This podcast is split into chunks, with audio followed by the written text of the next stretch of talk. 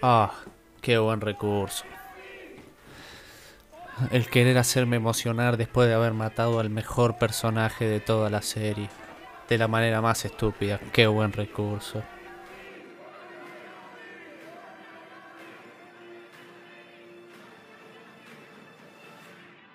No. Mirá quién está ahí atrás. ¿Quién se lo hubiera imaginado?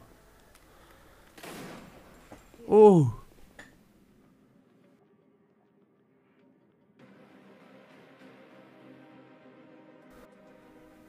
Faltan dos minutos de serie. Yo creo que ahora le va a meter un buen tiro y va a terminar la temporada de mierda acá. Sí, sí, eso es lo que va a pasar. Sí, no van a hacer otra temporada abierta. ¿Cuándo hizo eso Netflix? Después de cuatro temporadas ya está, lo tiene que dar la conclusión. Nah, a Netflix le importa dar un buen cierre a sus series. No van a hacer otra temporada. No se viene un pantallazo negro.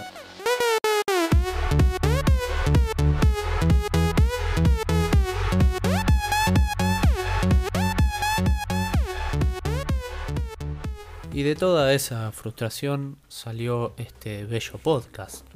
Bueno, pará, pero ¿qué es un podcast? Bueno, esa es una muy buena pregunta de la cual no tengo ni puta idea de la respuesta, así que vamos a ir donde siempre preguntamos todo cuando no sabemos. Vamos a Google directamente y ponemos podcast definición. Google lo define como emisión de radio o de televisión que un usuario puede descargar de internet mediante una suscripción previa y escucharla tanto en una computadora como en un reproductor portátil.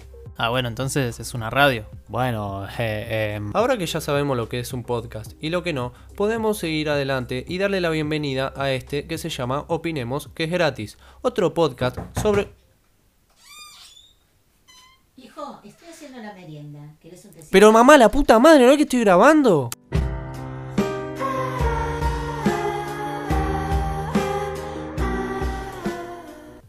Y ahora sí vamos a arrancar con este primer capítulo en el que vamos a hablar sobre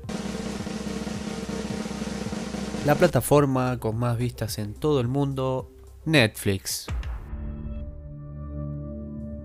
Sí, sí, acá está en el título.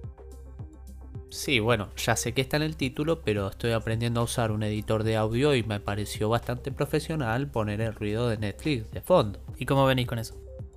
Y la verdad bastante mal, pero bueno, ya puedo poner una voz encima de la otra sin que se superpongan, así que en el capítulo de hoy vamos a tratar de responder a las preguntas de por qué vemos siempre lo mismo y cómo buscar de la manera correcta en el buscador de Netflix o por fuera. Aunque parezca una cifra tonta en comparación a lo que vemos siempre, Netflix posee 4.000 películas, series y documentales. Pero entonces, ¿por qué terminamos viendo siempre ese capítulo de Grey's Anatomy? Bueno, esto tiene muchas respuestas. La primera es porque nos da un montón de paja buscar en el buscador. Sí, nos da un montón de paja. Porque nosotros buscamos las cosas que queremos ver, pero solo nos aferramos a esos 3, 4 primeros resultados. Nunca bajamos todo el catálogo que tienen y nunca buscamos recomendaciones por fuera de la plataforma. Y pero vos estarás diciendo, el buscador de la plataforma no es malo. No, yo no dije que era malo, pero no es bueno. Claramente el de internet es bastante mejor. Obvio que esto es una opinión personal, pero ahora te voy a demostrar por qué el de internet para mí es mejor. Pero no nos adelantemos. Primero hay que responder a la primera pregunta. ¿Por qué siempre vemos lo mismo? Ya dijimos que era porque nos daba paja. ¿Pero esa es la única respuesta que tenemos? Bueno, no. Hablando con el licenciado en psicología Nahuel Romero, muchas gracias Nahuelín por asesorarme, pudimos llegar a la conclusión de que a veces repetir el momento es recordar lo que sentimos en el primer momento en el que lo vimos, o también volver a sentir lo que ya habíamos sentido. Pero entonces, ¿cuál es la respuesta más válida? ¿La de las pocas ganas o la que dice que volvemos a sentir lo mismo por un placer? Bueno, acá entra otro factor en el medio también. Las ganas de Netflix de que vuelvas a ver lo mismo todo el tiempo o algo muy parecido. Este es el algoritmo del que hablamos siempre, del 98% de coincidencia, qué es esto, por qué lo sabe, bueno. Es un algoritmo, lo hizo un chabón en una computadora para que a vos te aparezcan todas las películas que tienen más o menos cierta coincidencia con lo que viste. A veces es muy random, pero generalmente siempre le pega y terminamos viendo lo que nos propone. Y ahora vos estarás pensando, che, pero yo siempre veo lo que me aparece en el inicio, yo siempre veo lo que me sugiere la plataforma, ¿lo estoy haciendo mal? No, no lo estás haciendo mal. Pero la pregunta es realmente si vemos lo que queremos ver o si en realidad estamos viendo lo que quiere Netflix. Y acá vamos a la segunda pregunta. ¿Cómo buscar bien en Netflix? O por fuera. Ya háganse la idea de que busquemos lo que busquemos, cuando busquemos algo en Netflix no van a salir un montón de producciones originales. ¿Por qué? Ellos tienen un producto para vender y te lo van a querer vender a toda costa. Entonces busque lo que busque sobre cualquier género, te van a saltar cosas relacionadas. Esto no es necesariamente malo, pero quizás no es lo que necesitamos en el momento. Por eso acá va mi recomendación personal. Si queremos ver algo en Netflix, busquémoslo fuera de la plataforma. Busquémoslo en internet.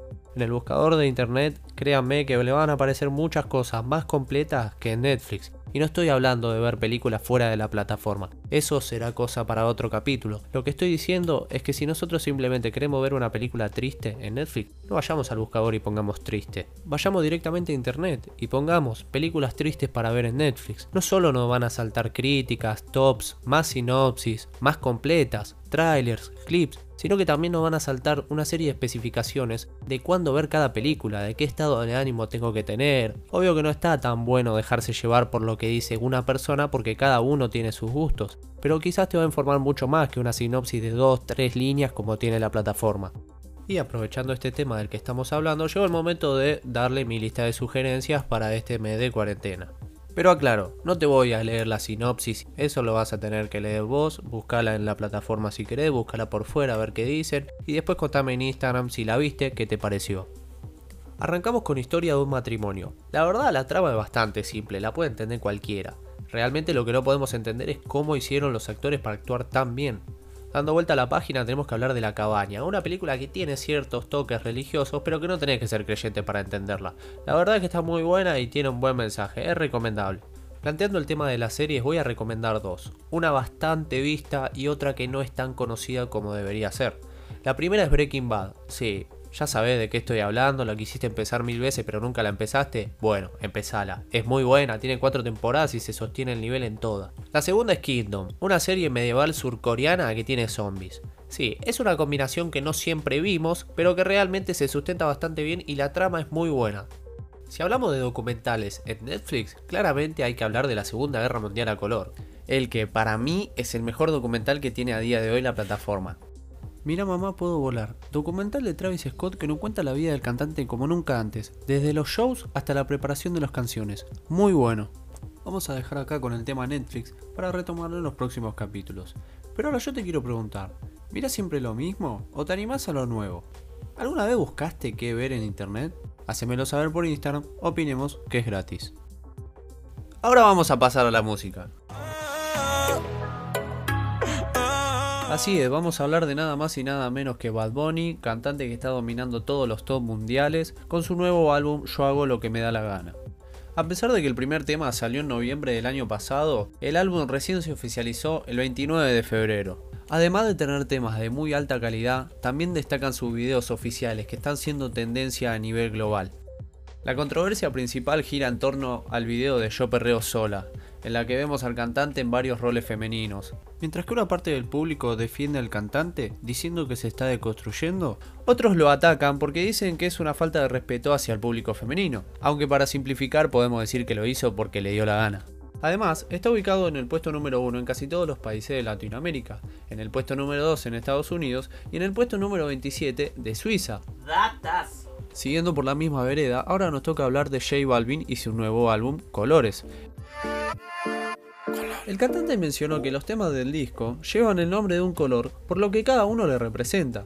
Por ejemplo, el amarillo le representa la felicidad y el azul que le recuerda al relajante mar del Caribe.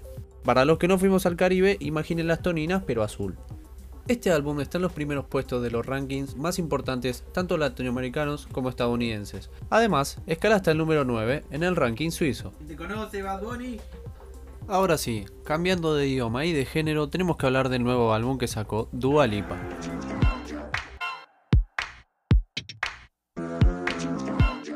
Semanas antes de que salga este álbum, en medio de un vivo por Instagram, la artista se entera de que le filtraron un par de temas. Fea situación que no solo dejaron mal parados a sus productores, sino que también la obligaron a adelantar el estreno del álbum por lo menos una semana. La cantante también la pasó bastante mal cuando se viralizaron las fotos de ella llorando en frente de todos sus fans. A pesar de todo esto, este álbum tiene temas muy buenos y es un claro ejemplo de cómo la artista se va superando tema a tema. Entonces, para cerrar, ¿qué pensás que quiere decir Baboni con sus videos? ¿Te gustó el nuevo álbum de J Balvin? ¿A Dua Lipa se le filtraron posta los temas o fue una movida comercial? Los leo. Antes de hablar del tema más importante del país a día de hoy, le doy las gracias a Alejo Arias por musicalizar este podcast. Y ahora sí, toca hablar de un tema muy importante, pero necesito una buena música de suspenso de fondo. A ver.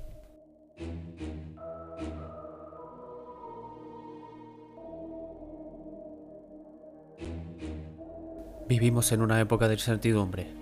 Esta cuarentena nos tiene a todos pensativos y aunque no nos esperábamos una noticia peor que la de estar encerrados 15 días más, finalmente llegó. Sí, te lo preguntas vos, me lo pregunto yo y se lo pregunta todo el mundo. ¿Cómo está el tío de marido de Pampita? Bueno, está bien. Está internado en un hospital de Nueva York. ¿Eh? ¿Pero cómo Nueva York? Sí, bueno. Resulta que el chabón este no solo es grosso, sino que es re grosso. Martín García Moritán es el embajador argentino ante las Naciones Unidas. Pero entonces vos te estarás preguntando, ¿por qué lo reconocieron como el tío del marido de Pampita en vez de embajador en la ONU? Es una muy buena pregunta que tengo mucha ganas de hacérsela al chabón que hizo la placa. Pero pará, la cosa no quedó ahí. Pampita, indignadísima, subió una historia a Instagram pidiendo respeto por la situación de este hombre. Los diarios salieron a darse eco de lo enojada que estaba Pampita con los memes que hicieron. Pero dale, algunos son muy buenos, ¿me vas a decir que no se rió para nada? Elijo creer. Bonus track. Investigando, encontré una nota que le hicieron a Roberto García Moritán, esposo de Pampita, en la cual hablaban de lo enojado que estaba por cómo lo habían presentado, literalmente así, como el esposo de Pampita. Hasta acá todo bien. Pero siguiendo la nota nos encontramos con la presentación de este muchacho en la que lo llaman Roberto García Moritán, el marido de Pampita. Literalmente le están haciendo una nota para que haga su descargo por cómo lo presentaron y lo vuelven a presentar igual. ¡Ay, qué bruto, En fin, fuerte abrazo al que escribió la nota. Y ya que estamos hablando de este tema, quería darle mi más sincero agradecimiento hacia todos los famosos que le restan poniendo el pecho a las balas a esta situación que nos atraviesa a todos por igual. ¿Qué es eso, boludo? Suponte que no hay No, no, cortá, cortá, cortá,